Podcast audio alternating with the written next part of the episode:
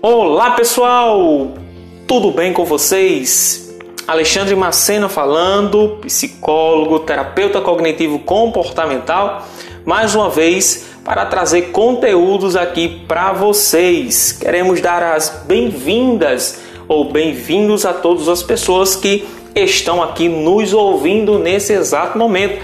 Um abraço para você que está nos escutando aí, que se interessou pelos nossos assuntos aqui do podcast. Seja bem-vindo. Se quiser, compartilhe aí com seus amigos, com as suas amigas, nos segue nas redes sociais. Vai lá no Instagram, arroba psi.alexandremacena, no nosso e-mail, psi.alexandremacena.gmail.com Vamos lá, pessoal, para mais um podcast de hoje.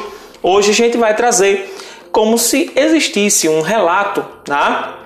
Das pessoas que geralmente se sentem mal. Então você vai entender como geralmente as pessoas que têm ansiedade ou crises de ansiedade, elas se sentem. E aí, o tema para esse podcast de hoje é o mal que há em mim. Geralmente as pessoas veem a ansiedade como um fator limitante, como nós já falamos aqui nos outros áudios, e esse fator limitante ele torna-se uma, uma situação muito devastadora na vida das pessoas que lhe impede de várias situações, tá? É importante a gente perceber que várias pessoas elas, elas têm muitas dificuldades quando se trata de crises de ansiedade.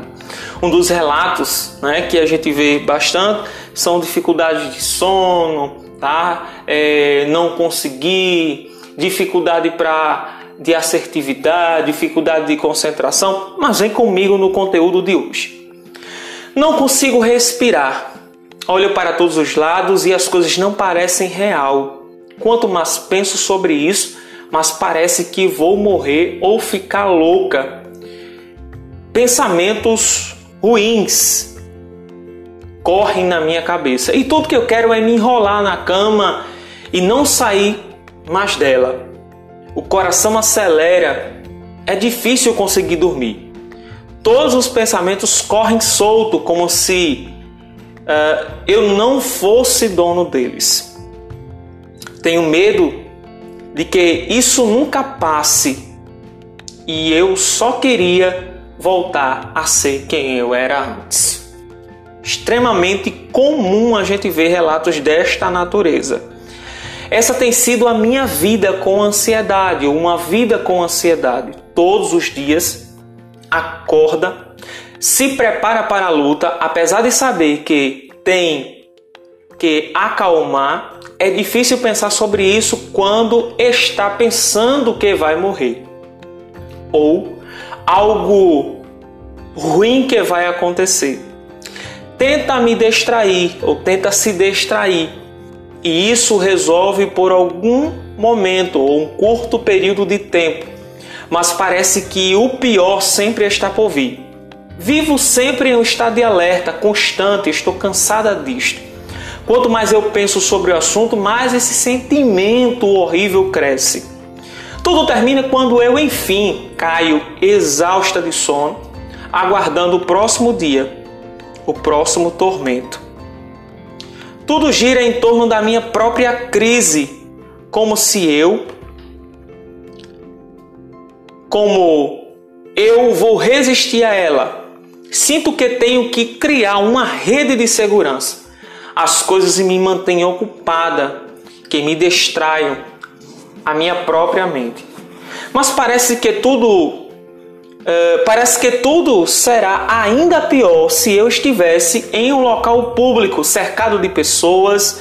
Nunca sei quando as crises virão novamente, por isso sempre estou em estado de alerta. Tenho medo de que as pessoas me vejam assim. Tenho medo de que elas saibam das minhas fraquezas. Eu sei que no fundo eu sou a mesma pessoa, ou eu sou quem está alimentando esse monstro dentro de mim, que às vezes parece impossível de controlar. Aos poucos a minha vida vai fugindo de mim se esvaziando entre seus dedos e parece que não estou ou não tenho controle mais sobre ela. Tenho que mudar. Isso é o que penso constantemente. Me sinto culpada por não estar vivendo ou por estar vivendo assim. Sonho com o dia em que poderei ser normal novamente e me sentir segura. O dia em que viverei sem todos esses dias, sem todos esses pensamentos que me roubam a realidade e que me fazem dormir exausta e acordar como se só tivesse passado cinco minutos. Assim, vou vivendo as minhas lutas diárias, mas estou ciente de que algo, de que algum dia isso vai passar. Sei que algum dia terei a minha vida novamente, como passos das formigas vou me recuperando, me curando, voltando a ser quem eu costumava ser, ou melhor do que isso.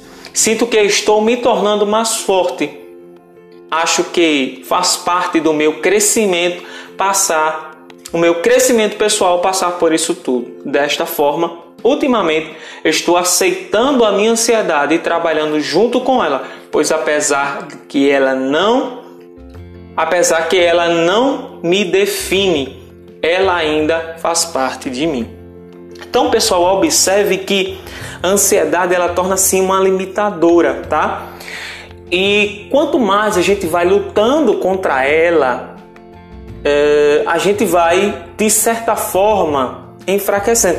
É muito importante a gente aprender, tá? Aprender a lidar. A palavra certa é a lidar com as crises de ansiedade e tornar ela uma amiga, uma aliada sua e trabalhar junto com ela, tá certo? A gente vai trazer mais para frente, mas a ansiedade ela está muito associada à forma em que nós pensamos, aos nossos pensamentos, aos nossos pensamentos automáticos que são aqueles primeiros pensamentos que surgem, tá? Então, a partir desses pensamentos, nós começamos a aprender a lidar com ele. E aí, em uma crise de ansiedade, Muitas pessoas se acham que aquilo é o fim, ou até mesmo acham que não tem mais solução, que a, é, a sua vida não vai voltar ou não será a mesma. Mas calma, pessoal, calma. Tudo se tem uma alternativa, tá? A psicoterapia ela é essencial, tá, para ajudar pessoas com crises de ansiedade. É, se necessário, o acolhimento ou a consulta com o médico psiquiatra também é excepcional. A atividade física, alimentação, tudo isso nos ajuda, tá bom, pessoal? No decorrer dos próximos podcasts, nós teremos mais conteúdos desta natureza, tá bom? Obrigado, pessoal, e até a próxima.